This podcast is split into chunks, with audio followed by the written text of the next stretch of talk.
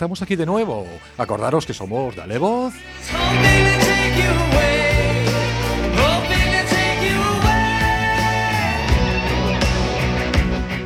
Dale Voz, un programa de la UTACA, de la Unidad del Tratamiento del Alcohol y otras conductas adictivas.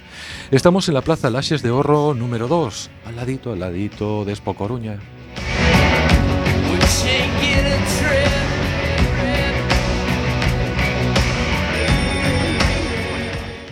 Nuestro número de teléfono, el 981 29 3000. 981 29 3000. Acordaros, somos la casita azul.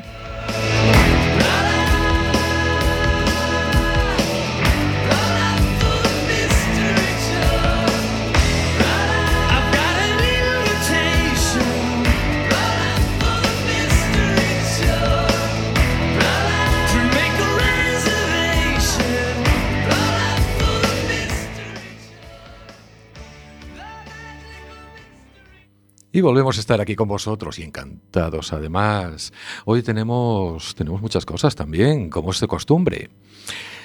Tenemos, pues, entre todos, a nuestra compañera María B. Hola, ¿qué tal? ¿Cómo estás? buenas noches. Buenas tardes, buenas noches, buenas todos. Tenemos también a la Mari. Que llegaste pronto y llegaste puntual. Buenos días. Buenos días. Tenemos en ese ahí ese técnico bestial que es Quinocho. ¿Qué tal? ¿Cómo estás, tío? Buenas noches a todos, buenas tardes, noches estupendas para todos.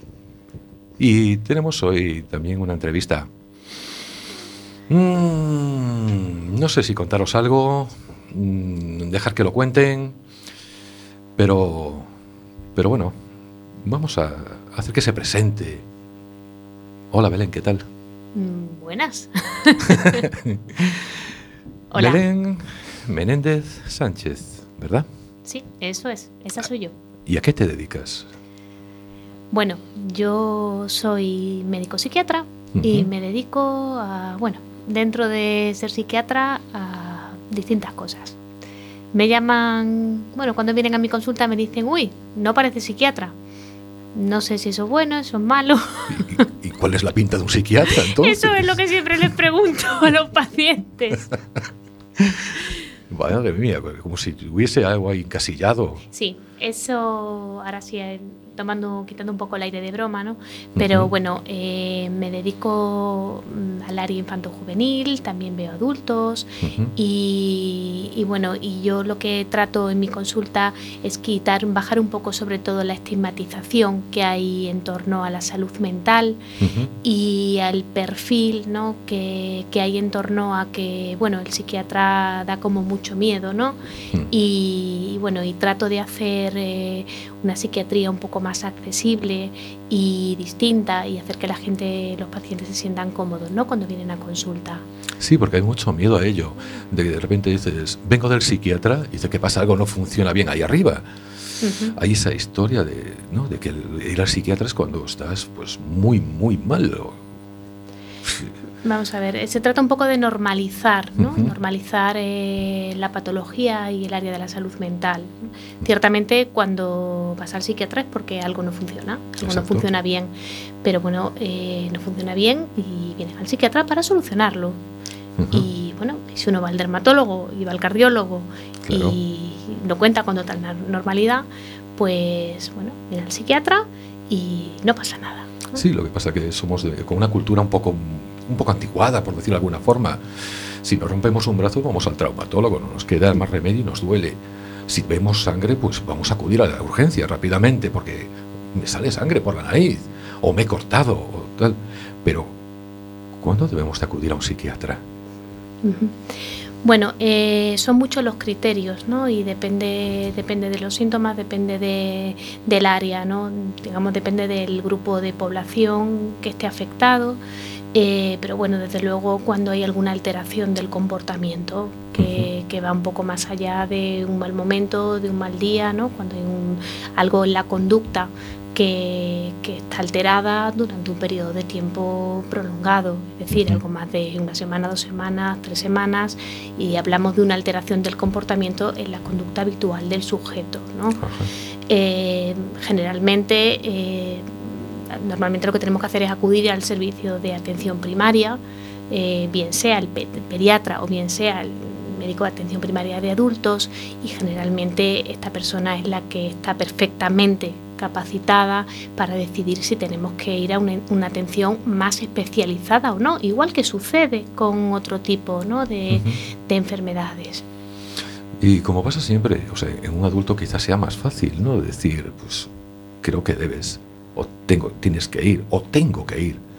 Pero en un niño, ¿cómo se puede hacer eso? Pues es aún más fácil. ¿Más fácil aún? Sí, porque Los, niños normalizan todo mucho más. Lo complicamos más los adultos, creo yo. Creo que sí, tienes razón. Hola. Hola, ¿quieres intervenir? Em, con los niños, eh, ¿crees tú que es más fácil? Pero eh, niños, niños, pero ¿y los, eh, los adolescentes que no son ni niños ni adultos?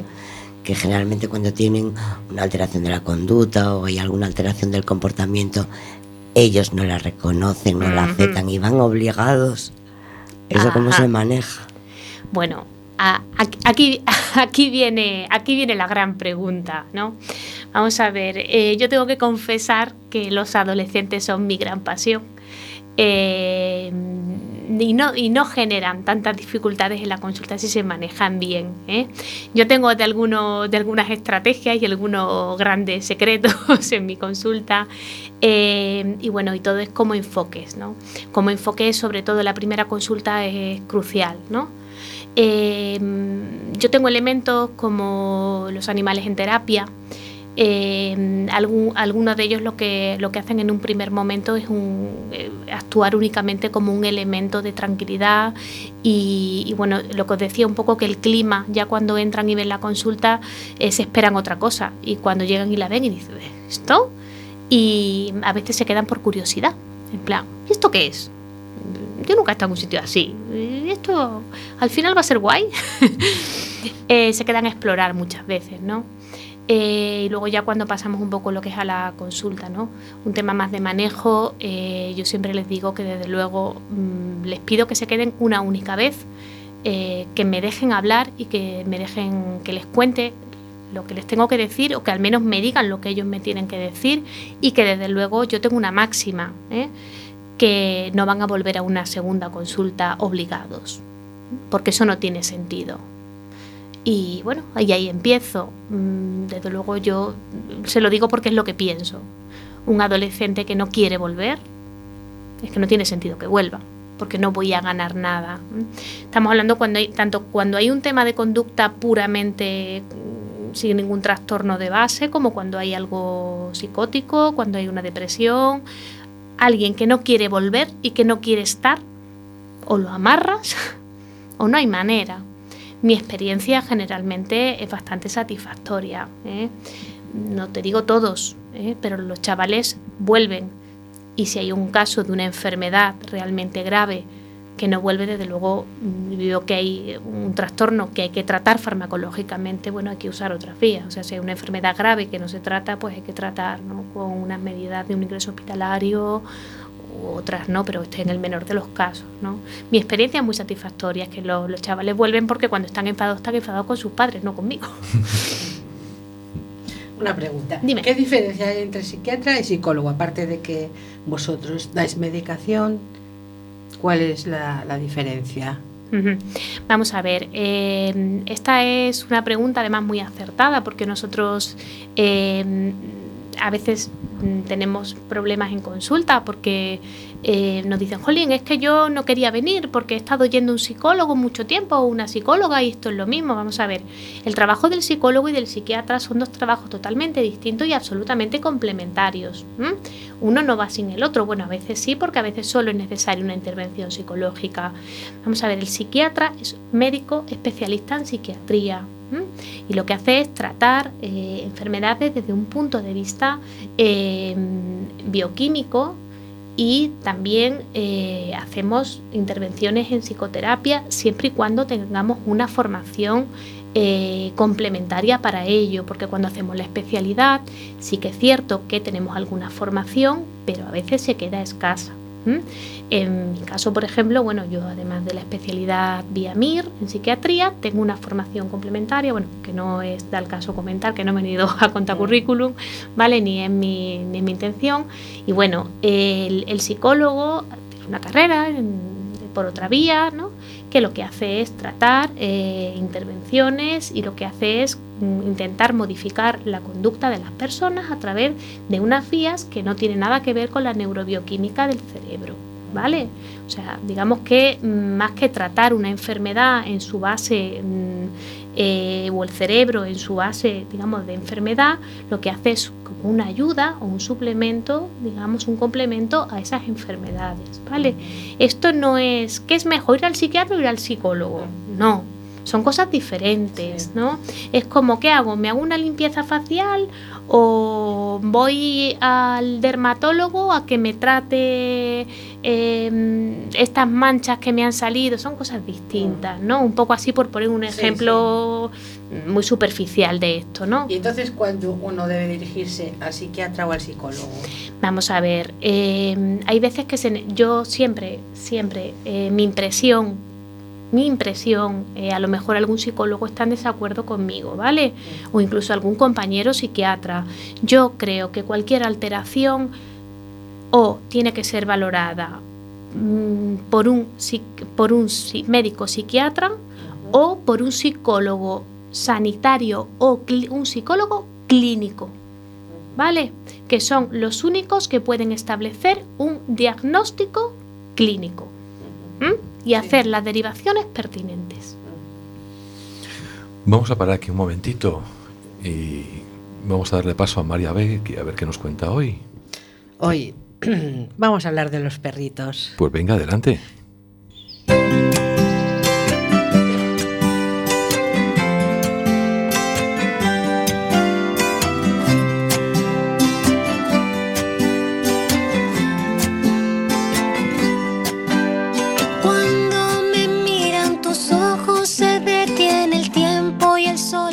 Mi primera experiencia con un perro fue con Travi, un pequinés color canela que llegó a casa de mis padres para pasar 15 días y que al final se quedó para siempre. Era la alegría de la casa. Cuando mi padre falleció, él lo esperó en uno de los sillones de la sala con la esperanza de volver a verlo y poder dormir junto a él como lo hacía siempre. Después de muchos años me rondaba en la cabeza la idea de tener mi propio perro, pero no me decidía. Así que una amiga, como sabía que si me ponían un cachorro en las manos no lo iba a dejar ir, apareció con Fito en forma de regalo de cumpleaños, con un lazo rojo atado al cuello. Era una preciosidad, mestizo, con un pelo largo y suave, y esponjoso de color blanco y algunas manchas marrones. Fue uno de los mejores regalos que he recibido. Según entré en casa, fue corriendo al salón a estrenarme la alfombra, dejando su primera caquita y un pis de propina. Pensaría, yo voy a marcar aquí mi territorio, es mi nuevo hogar. Como todavía era cachorro y al igual que los bebés humanos, necesitaba morder y dejó para siempre la marca de sus dientes en el tirador del mueble del recibidor.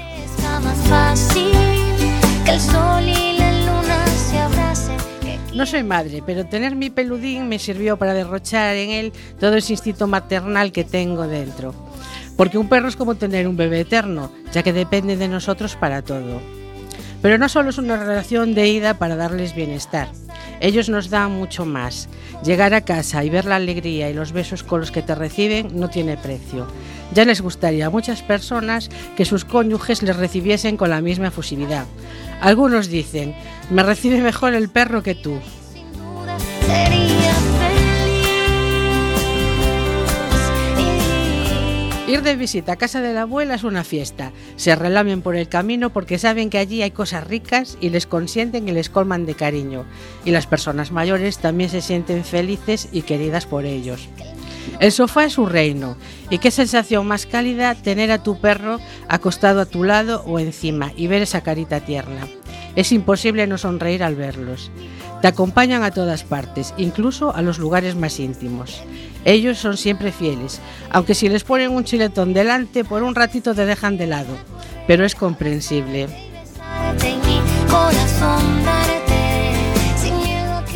Otro beneficio que nos causan, por lo menos en mi caso, es que al convivir con un animal te vuelves más sensible y piensas más en ellos. Antes podía ver espectáculos con animales, menos los toros, por supuesto, y visitar un zoo, pero ahora pienso en ellos y me pongo en su piel y ya no me gustan nada.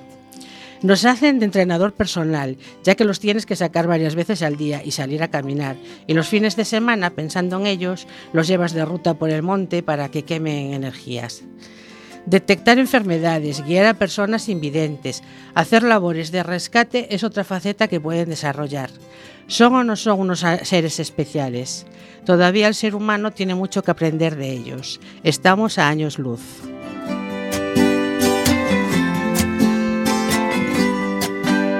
Cuando me miran tus ojos se detiene el tiempo y el sol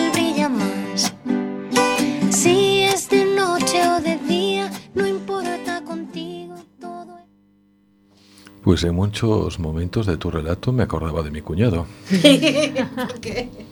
Eso de que te viene a recibir y que le pones un chuletón delante y se alegra. y- Eh, clavadito. Menos en lo del pelo, pues, que no tiene casi. La verdad es que por muchas cosas podía colar por ello, ¿eh? Están muy humanizados los animales. Sí, no, mi o, los cuñado- anim- o los humanos están muy animalizados. Eh, sí, mi cuñado es un poco primitivo. Sí, Sí, está, está por bien. decirlo suavemente. La verdad es que sí.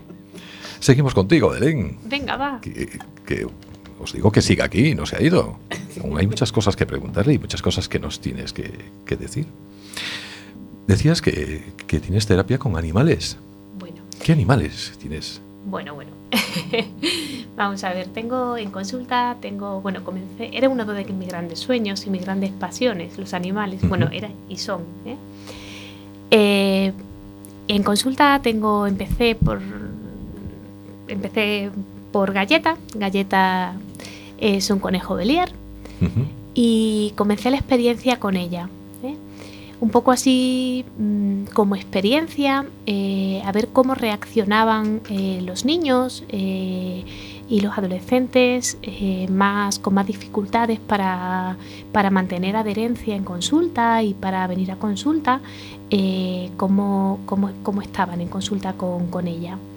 Y realmente, pues mm, empezaron cuando venían y estaba ella allí. Eh, el hecho de, verla, pues hacía, jo, mm, un conejo, tal. mm", Y como que se relajaban. Entonces, el elemento de más que una, terapia, más que una intervención en terapia, era un elemento que lo que hacía era aumentar la adherencia en consultas eh, y bueno, y relajar en algunos casos en concreto, pues me permitía la exploración y que los algunos pacientes con determinadas características pues eh, me permitiese que se relajaran y mejorar la calidad de las exploraciones. Eh, algunos pacientes eh, resultaba, les resultaba galleta demasiado ñoño y aburrido. Entonces les daba como mm, "Bah, conejito, bah, bah", iban con un rol más de chico guay, chico interesante, esto no es para mí. Entonces pensé, digo, "Ah, voy a intentar un animal un poco que quede mejor. Y me atreví con un gerbo. Entonces estuve entrenando al gerbo y efectivamente eh, comprobé que en cierto perfil de adolescente, eh, además lo he probado con varios grupos, que tengo, que tengo un pequeño estudio recogido de, de casos, pequeño grupo, que tampoco tengo, tengo muy amplio, pues que sí, realmente esto funciona. Entonces hay determinados pacientes que con, con el gerbo pues nada, funcionan fenomenal. Lo ah, lo puedo coger, tal, que lo cogen, entran en el despacho, están con él. Eh, bueno, de hecho me han pedido llevarlo a casa el fin de semana, cosa que no, de momento, pues no, no, porque bueno, sé lo que puede pasar, o sea, soltárselo a los hermanos, a la madre por casa, por la habitación, ta, ta, bueno, no. Eh, pero sé que lo sé que a pesar de lo que dicen que le van a hacer, sé que no lo, no lo harían y lo cuidarían, ¿eh? pero bueno, de momento no, no, no, no, no he dejado la salida fin de semana. Y bueno, con el tiempo me atreví y bueno, y ahora dispongo de, un perro, dispongo de hace un tiempo de un perro de terapia. Pero esto sí es para intervención. Porque una cosa es eh, las características y, todo esto un poco, ¿no? Que, que, contaba en el relato aquí mi compañera, de los beneficios de tener un animal, lo que un animal nos puede aportar. Y otra cosa es realizar una intervención con un animal de terapia. Eh, hay una diferencia aquí. en las intervenciones con, perros o con otro tipo de animal, yo en este caso la, hago con, con Sheila, eh, tiene que haber unos objetivos marcados, eh, hacer un registro de los logros que, se van consiguiendo eh, para una población determinada o para un individuo concreto. Y el animal lo único que nos hace, o sea, el animal funciona como una herramienta. nosotros lo que, lo que hacemos es utilizar al animal como un vehículo para acercarnos a la población a la que queremos llegar. Desde luego, en, mi, en mi experiencia personal, funciona funciona y mejora significativamente em, el, o sea, el, logro de los objetivos. Y funciona porque eso, porque, porque, porque o sea, vuelve eh, la terapia interesante, porque la hace interesante y te ayuda, ¿no? Te, te ayuda a la consecución de esos objetivos, ¿no? Entonces, bueno, no se trata de coger un perro. Imaginemos que en algunos casos, bueno, si he visto estas cosas, cojo al perro, lo paseo por allí delante del grupo, del niño, tal, algunas caricias y ya está hecha la terapia. Eso no es una intervención en ninguno de los casos, ¿no? Entonces, mm, esto sí que tiene que quedar claro, ¿no? El animal es, no es más que un, o sea, no es más y no es menos que una herramienta de trabajo y hay que saberla utilizar y manejar y saber sobre todo para qué la tenemos sea, yo cuando hay gente que dice, ¿tienes un conejo en la consulta? Yo, sí, pero no es que tenga un conejo aquí, o sea, me encantan, sí, pero lo podría tener en mi casa. Lo tengo aquí y lo tengo y sé por qué lo tengo, ¿no? Y alguna cafrada me tiene hecho por ahí y, me he dedicado a entrenarlo para que vaya a su jaula, para que haga su esquinero y esto lleva unas horas de trabajo para que vaya a la puerta a recibir un paciente pero lo tengo aquí por algo, no porque me encante tener un conejo, que para eso lo tengo en mi casa, ¿no? Un poco que las cosas, estas cosas persiguen un fin. Y en mi caso, desde luego, en mi consulta a mí me funciona, ¿no? Me funciona para que los chavales estén a gusto. Bueno, cuento una anécdota así rápida. Venga. A mí, la gente, la, tengo un par de pacientes de la aldea que me traen fruta y verdura para el conejo, pero que me quede claro, o sea, trata, mira, traemos esto para galleta. Y me trajeron en Navidad una, como una cestita, como si fuese de Navidad, con un surtido de una tienda así de tal, de una cajita de zanahorias de no sé cuántos secas para galletas, no sé cuánto, una caja. Yo, que me parece estupendo, la cestita de Navidad para galletas. O sea, ¿se acuerdan ¿no? De, o un, crío ¿no? con autismo también que me trajo una figurita que había encontrado, o sea, había pasado por una tienda, había visto una figurita igual que galleta y mira, como galleta, otro paciente también que, ha, o sea, que pidió para Navidad un conejito igual que galleta le ha puesto galleta, o sea, que realmente eso es muy satisfactorio porque tú ves que sí que ayuda, ¿no? Estamos acostumbrados a oír caballos para trastornos del aspecto autista. Lo del conejo nunca lo había escuchado. Bueno, esto es una adaptación. La terapia con animales existe, sí, pero cada uno adapta lo que puede. Yo meter un caballo en consulta me costaba un poco, pues lo hice con el conejo.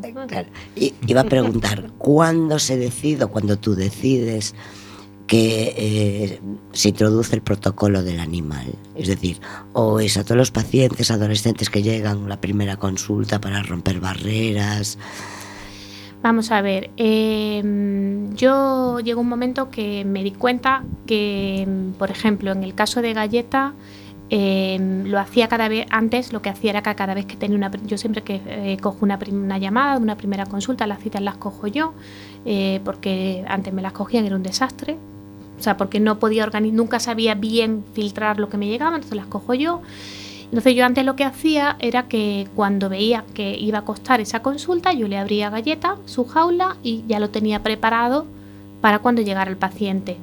Yo es que ahora Galleta vive suelta en la consulta porque ya sabe dónde está todo, tengo todo preparado para que no haya accidentes, ella entra y sale de su jaula, entonces cuando oye el timbre ella se va para la puerta o espera tumbada en la puerta, puerta de la sala de espera. Entonces cuando llega el chico, la adolescente y tal, ya la ven, ya se van directas, ya se van directos. Entonces por las características del, chico, si es un chico por ejemplo con autismo, eh, generalmente, no digo todos, ¿vale? Esto con salvedades, normalmente ya van directos, ¿no? Porque les llama la atención. Entonces ya eso rompe mucha barrera. Si es un chaval con unas dificultades, pues de que, bueno, que viene cabreado, que ven tal, a veces dicen, ¿y esta mierda qué? Entonces yo ya me da pie a decir, oye, que, pero bueno, hombre, ¿por qué vienes tan cabreado? Pero una mierda, ¿por qué? Pero bueno, ¿qué pasa? ¿Que no te gusta? Ya me da pie directamente a hablar con él. ¿Pero qué te ha hecho el pobre conejo, hombre? ¿Qué pasa? ¿Que no te gustan los animales y tal? Entonces, es decir, mm. con todos los pacientes que entran en la primera consulta. Sí, salvo, salvo que yo a lo mejor ya me percate que haya alguna cosa pues, que vea que no va a gustar mucho y siempre digo, oye, hay algún alguien que llega y le digo, mira, hay algún problema, lo tengo siempre suelto por aquí y tal, lo encierro, un problema de alergia. Nunca he tenido un problema con galleta. Además, ya en mi página web ya está, o sea, también viene gente derivada o alguien que me conoce, viene mucha gente porque otro me manda la consulta. Ya es que Galleta la conoce bastante, bastante gente, entonces bueno, es habitual que esté por allí. No, pues muy bien. Recordaros que nuestro número, si queréis enviaros algún tipo de WhatsApp preguntando o lo que queráis, es el 644-737-303. 644-737-303. Y vamos a tomar otro descansillo, Belén. Muy bien. Vamos a seguir contigo dentro de un momentín. Y, y ahora, pues, tengo yo preparado mi relato. Es mi momento.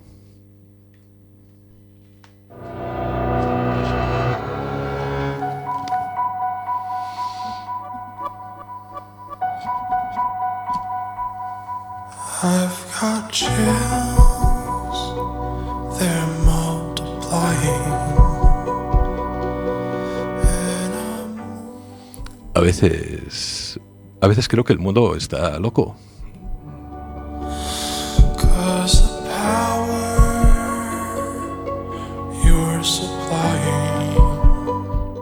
A veces, algunas veces, pienso que loco soy yo.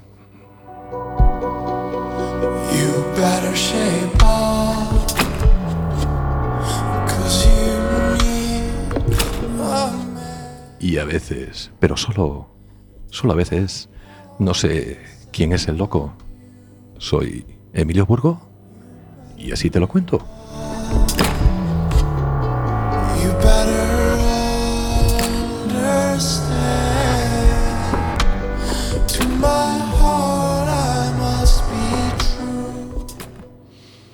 Curiosamente hoy me llamaron loco.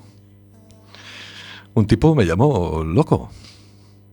Y lo primero, lo primero que quiero decir es que no sé a ciencia cierta lo que es ser loco. Forrest Gump diría que es el que hace locuras. No lo sé. ¿Vivimos en un mundo loco? Pues no lo sé, quizás. Yo nací un 29 de julio, en pleno verano. Curiosamente mi chica nació el 19 de agosto, en pleno invierno.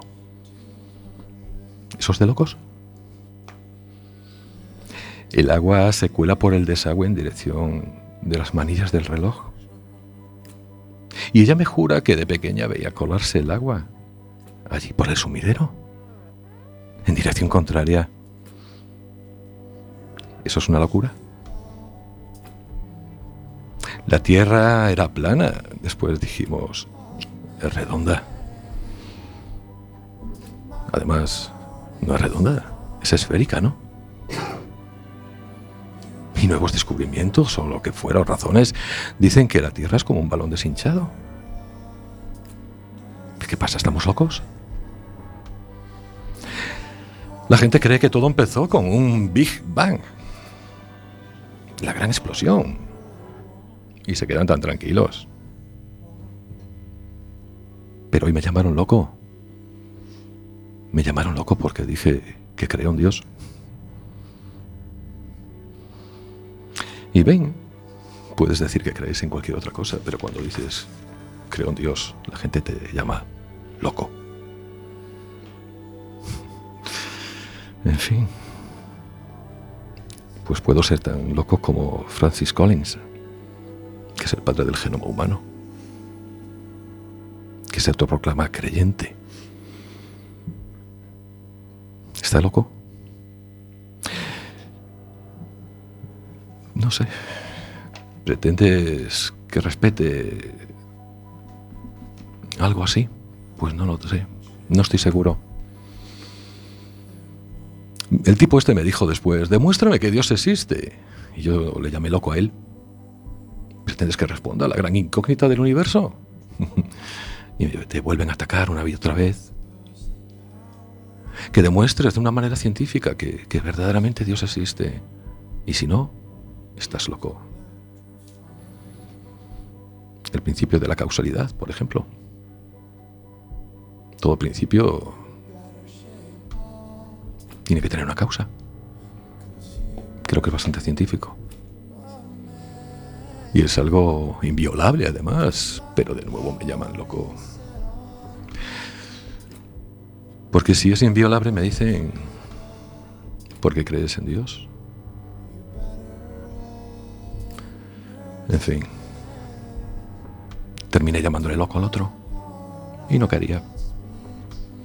Las leyes de la física son, son uni- universales, lo demuestra una y otra vez una eminencia como Paul Williams Davis. Por ello, el creador del universo, sea quien sea, tenía que ser un agente externo a él, ¿no? ¿O estamos locos? Y ahora viene el tema de la evolución con que, que siempre te siguen que si venimos del mono, etcétera, etcétera, etcétera. Sí, es una evolución. Pero el padre de, la evolución también era creyente. Y me vuelven a llamar loco, diciéndome que Darwin no creía. Bendita ignorancia. Porque el padre de la evolución era Wallace.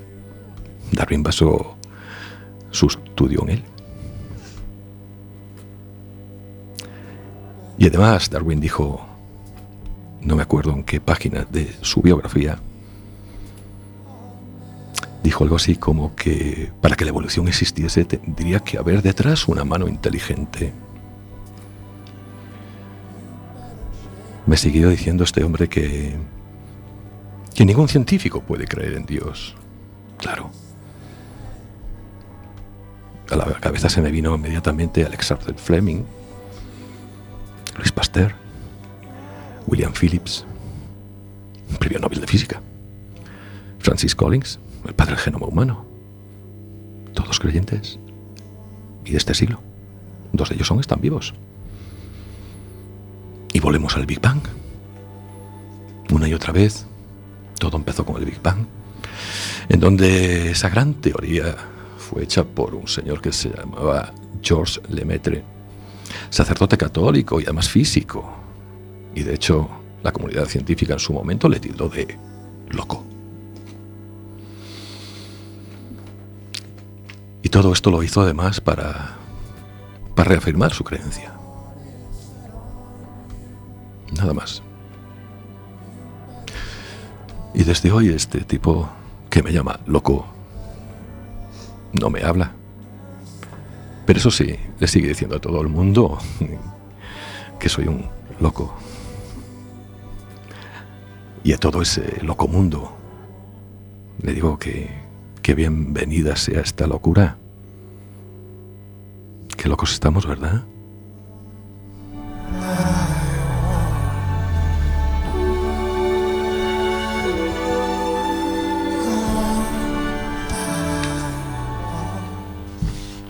Bueno, pues es una palabra que a mí personalmente no me gusta nada, eso de loco. Alguien te llega diciendo, ¿estoy loco? Me parece que estoy loco. Me parece que estoy loco. estoy loca. Sí. ¿Y cuál sería la definición de loco? Pues no la tengo clara. Yo tampoco, Depende de para quién. claro.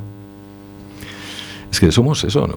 vamos siempre con nuestro nuestro autoanálisis ya concebido, ¿no? Y llegamos allí, digo, a ver qué me dice, porque yo estoy loco, hago locuras.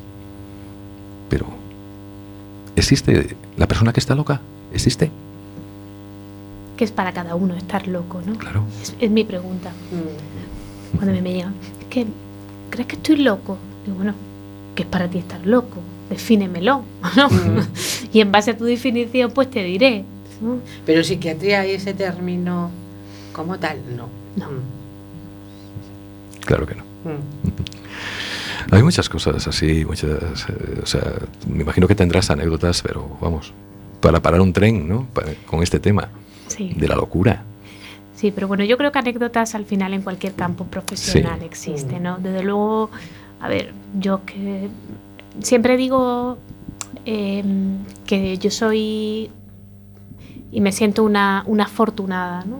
Eh, una, una afortunada de, de poder trabajar en lo que me gusta, lo que siempre me ha gustado y, y cada día no lo estaba pensando hace unos días, pues, hablando con una, una compañera de, de la carrera y tal, y le colgué el teléfono y digo, Jolín, eh, creo que pocas personas hoy en día eh, pueden sentirse o se sienten tan afortunados con tener un, un trabajo en el que realmente eh, se sientan eh, totalmente eh, realizados y satisfechos. satisfechos, ¿no? Mm. Yo creo que a nivel a nivel laboral no hoy por hoy mm, hago lo que realmente me gusta como me gusta y mm, no sé mm, yo me voy a casa todos los días con la sensación de que de que hago lo que quiero y como quiero y hombre siempre quieres hacerlo de otra manera o te gustaría pues tienes proyectos y tienes pero es un- me siento realmente una privilegiada eh, por el por el hecho de poder hacer eh, desempeñar eh, laboralmente eh, lo que realmente me gusta, ¿no? Entonces, para mí cualquier cosa que me sucede con, con un paciente, en el trabajo, en, para mí es una experiencia nueva, me hace reflexionar lo que hago mal, porque cada día es como, jolín, ¿por qué habré, por qué habré hecho esto? ¿Por qué no, habré, no me habré dado cuenta de esto? Me, me invita a, a trabajar, es decir, tengo que leerme tal cosa, tengo que estudiar esto, porque me parece que no me, no me llega no me llega lo que sé, porque te das Mm. cuenta que que hay casos que son muy difíciles, que, que no, no te basta la experiencia que tienes para, para resolver, pero, pero no sé, la verdad que, que- que considero que es un privilegio y en eso sí que sí que estoy totalmente agradecida, ¿no? Eh, cuando acabe el día.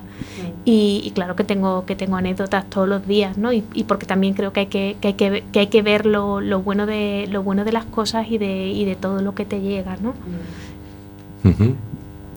Yo voy a retomar el tema de la terapia de, con el perro. Venga, venga, va, que me gustó.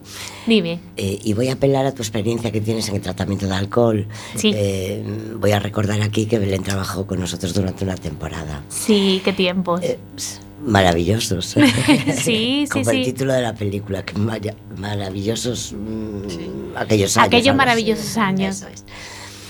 Eh, ¿Cómo se podría utilizar el perro en, nuestra unidad, por ejemplo? Vamos a ver, como te decía, os decía, os comentaba, eh, el perro es una herramienta súper flexible. El perro se puede usar en cualquier tipo de intervención, lo que hay que tener es un, eso, es un poquito de imaginación. ¿eh? Los programas eh, hay, que- hay que elaborar, hay que elaborarlos en base a, a donde tú quieras trabajar. Entonces, a mí se me ocurre, ¿no? Como conozco la unidad y conozco las necesidades de los pacientes con, con adicción a sustancias como, la, como el alcohol, eh, por ejemplo, pues mira, eh, yo trabajaría en grupo, ¿vale? Lo que sí que para usar un, elemento, un elemento externo como el perro, eh, para enriquecerlo y para que sea, sea una herramienta útil, ¿no? Y, realmente que sea una herramienta eficiente, pues se podría, por ejemplo, organizar un grupo para fomentar, pues, mm, la, autoestima, por ejemplo, venga, ¿qué, qué objetivos? Elaborar Objetivos de la intervención. Venga, pues son pacientes que generalmente han perdido autoestima, o han perdido seguridad eh, y esta población generalmente pues es una población, así hablo rápido como lo estoy inventando, ¿eh? Eh, no puedo elaborar un programa en un minuto, pero por ejemplo, y que por ejemplo son- eh, y que han perdido pues la capacidad de, de, de salir y de, de eso, de autoestima, de confianza y, de, de, aseo de cuidado personal. Por ejemplo, venga, pues elaboramos unas cuantas sesiones en las que vamos a intentar fomentar todo esto. Pues entonces se hace un programa de intervención en el que en varias sesiones se va a intentar trabajar todo esto. Pues en una, pues usamos a Sheila como elemento motivador eh, de confianza. Pues entonces cogemos y seguridad. Pues entonces cogemos y llevamos a Sheila y elaboramos que Sheila pues la usamos para eh, elementos de confianza. Entonces pues a lo mejor tratamos que cada pues usamos al perro, le colocamos su porque ya tiene su uniforme y tal, pues para que en el peto pues lleve que cada uno usamos unas tarjetas y que cada uno diga de cualidades positivas que tiene y que se ve eh, que pudiera recuperar pues las elaboramos una, una actividad. Entonces lo que hacemos que se las vayan colocando al perro, qué tal, pero que cada uno se tenga que levantar, acariciar, ¿no? Para que sea lo que, lo que hacemos en una de las actividades es dinamizar la actividad a través del perro. En otras, en temas de higiene, para fomentar los hábitos de higiene, pues a lo mejor lo que hacemos es cosas que ellos no habitualmente les cuesta más hacer, pues venga, hoy vamos a hacer autocuidado, venga, pero vamos a hacerlo con Sheila, venga, vamos a cepillar a Sheila, venga, pues uno cepilla, otro tal, otro cual, y a través del perro. El perro lo que hacemos es cosas que generalmente se hacen en una actividad aburrida, porque eso aburre hasta un santo, las actividades que se suelen hacer en un grupo, porque a veces son aburridas, pues elaboramos un plan y nos inventamos actividades, ¿vale? Y usamos al perro para dinamizarlas. ¿Vale? A mí se me han ocurrido aquí dos cosas porque estoy improvisando. Bien, bien. Pero quiero decir, eh, pues se cogen, pues no sé, mm, pues para entre ellos, pues no sé, cosas que pues jugar con el perro al paseo. Quiero decir, el perro lo que hacemos es, Pero previamente tiene que tener contacto con el paciente a nivel individual. no, no es necesario. Ah. Porque se supone que el perro ya está preparado, antes de la sesión ya se ha preparado el perro para esas actividades en concreto. Por eso todo el programa de intervención, lo que yo un poco comentaba antes, es un, un plan elaborado previamente. O sea, hay que estudiar a la población sobre la que se va a actuar y elaborar un programa, elaborar las sesiones, qué se quiere trabajar, cómo es el grupo, qué edad tiene el grupo. Es decir, no es llevo al perro de paseo que eso también se puede hacer un día. Dice, mira, quiero que lo conozcáis, pero que detrás de un- una verdadera terapia asistida por un perro hay un trabajo detrás. Se supone que elaborados por profesionales de salud mental. Esto muchas veces Se olvida. se olvida. Muchas veces se olvida. Muchas veces tengo un perrito, lo entreno que haga dos cosas y lo llevo. Un cursillo online de dos horas, certificado y ya está. ¿Cuánto Yo- tiempo te lleva a ti entrenar o te llevó a entrenar a tus animalitos? Vamos a ver, yo, eh, yo tengo la gran suerte de contar con una formadora, porque a ver, yo me formé en Valencia, yo me fui a un curso de experto en terapia asistida, me fui, me formé en Valencia y tengo una asesora permanente porque es gran amiga mía, que es Aurora Carbonell que tiene una gran experiencia allí, cuento con ella 24 horas vía WhatsApp y telefónica, ¿eh? que además fue la que testó a Sheila, que Sheila viene de Girona, de una casa de allí, de una familia que no, bueno, que tuvo dificultades para, para cuidarla y tal. Y fue ella la que la testó, la que la cogió, la que, bueno, Sheila está en proceso eh, de formación, o sea, aunque ya estoy trabajando con ella, pero bueno, está aún formando en algunas cosas. Por ejemplo, pues Galleta, a pesar de ser un conejo, Galleta estuvo un año para aprender determinadas cosas, porque formar un conejo no es formar un perro, ¿eh? pero bueno, ya está súper adiestrada. ¿eh? El perro, ¿cuántas horas? Bueno, un perro para formar un perro no se tarda mucho, pero bueno, es un trabajo diario mm, de todos, ¿vale? Porque vive en casa, es una perra adoptada y venía muy bien, pero venía con algunos hábitos. Entonces, quitarle esos hábitos implica que toda la familia está trabajando en mi sueño, que desde aquí mm, doy las gracias a mi madre y a mi marido, porque sin ellos no hubiera sido posible y sé que están por ahí por la radio y mi hija también tiene cuatro años, pero ya le dice, Sheila, no.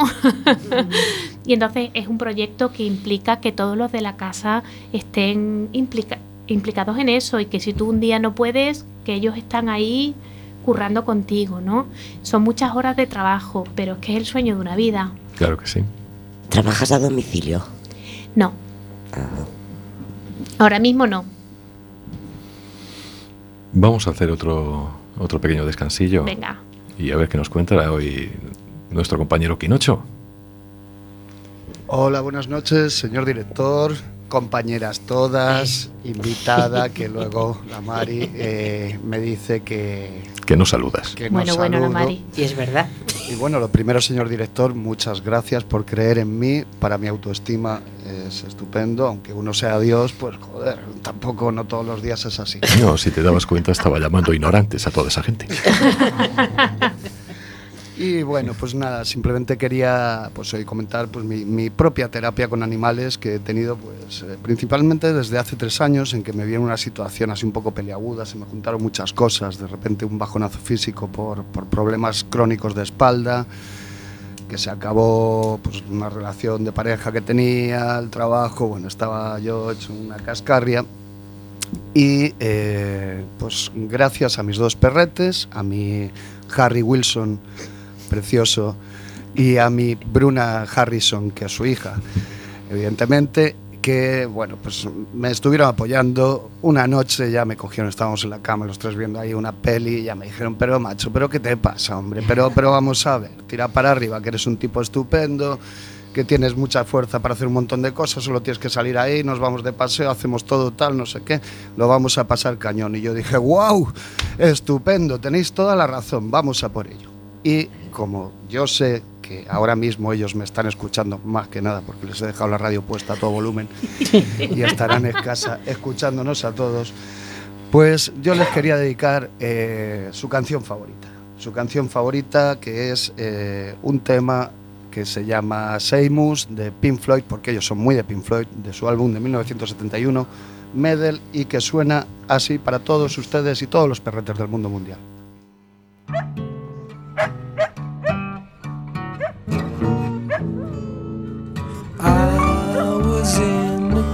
Kitchen, shameless as the dog was outside. Well, I was in the kitchen, shameless my was outside.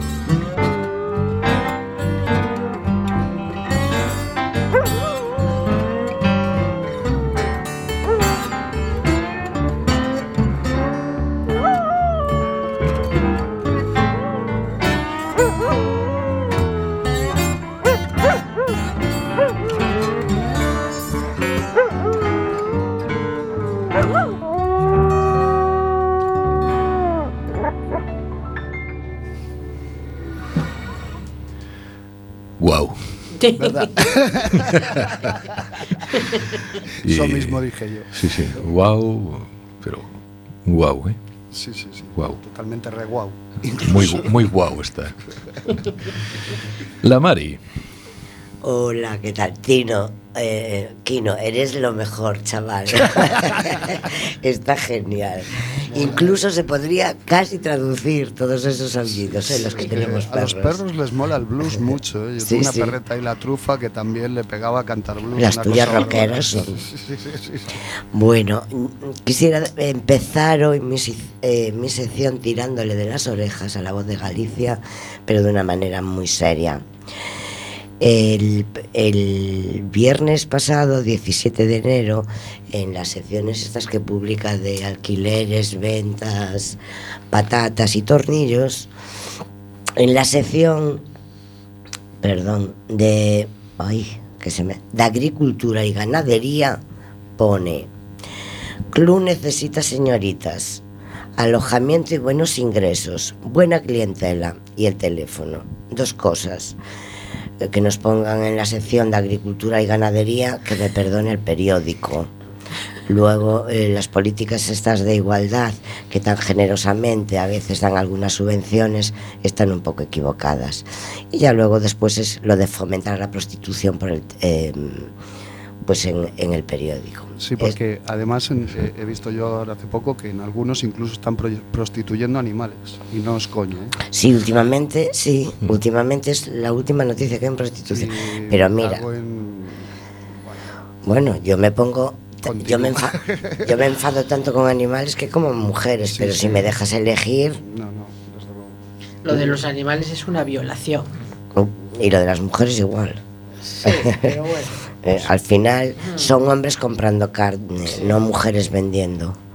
En fin, nada, recordar a aquella gente que, que se quiera apuntar, pues para teatro todavía tiene este enero para inscribirse, los que se quieran, quieran asistir también al taller de inglés, informática básica y lengua de signos tienen todo este enero para hacerlo.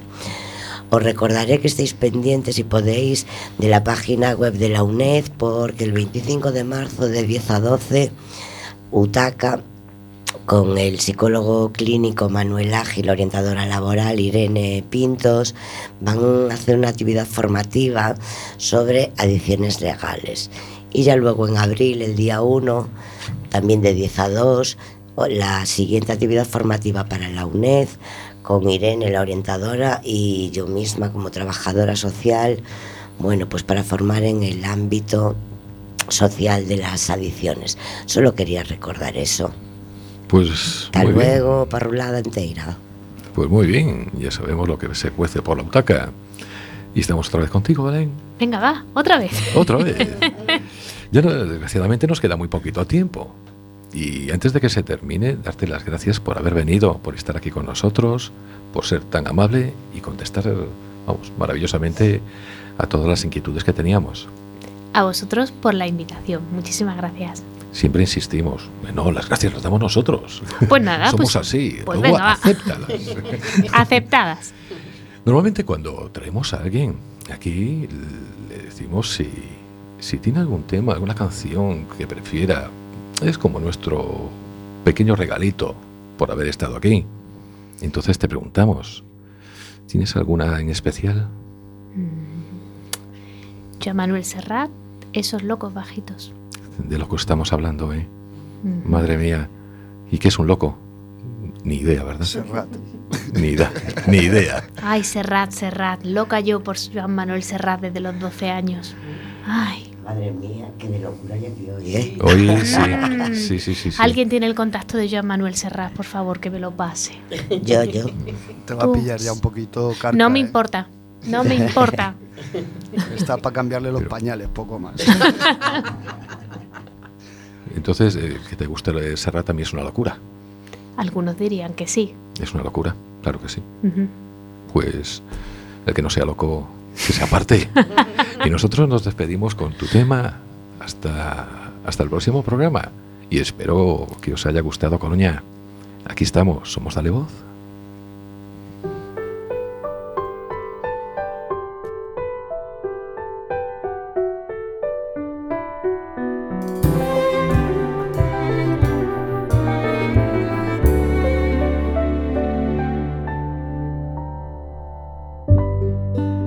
A menudo los hijos se nos parecen. Así nos dan la primera satisfacción. Esos que se menean con nuestros gestos, echando mano a cuanto cae a su alrededor.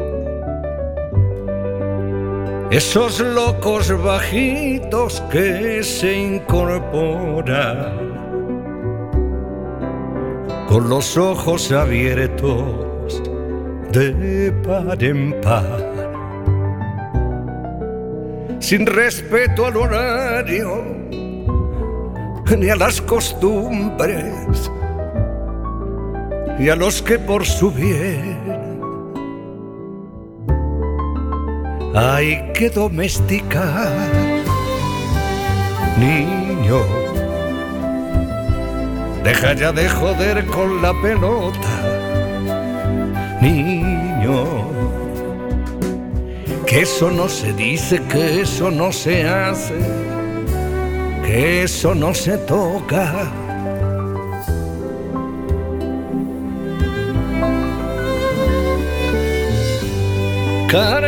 Con nuestros dioses y nuestro idioma. Nuestros rencores y nuestro porvenir. A veces nos parece que son de goma y que les bastan nuestros cuentos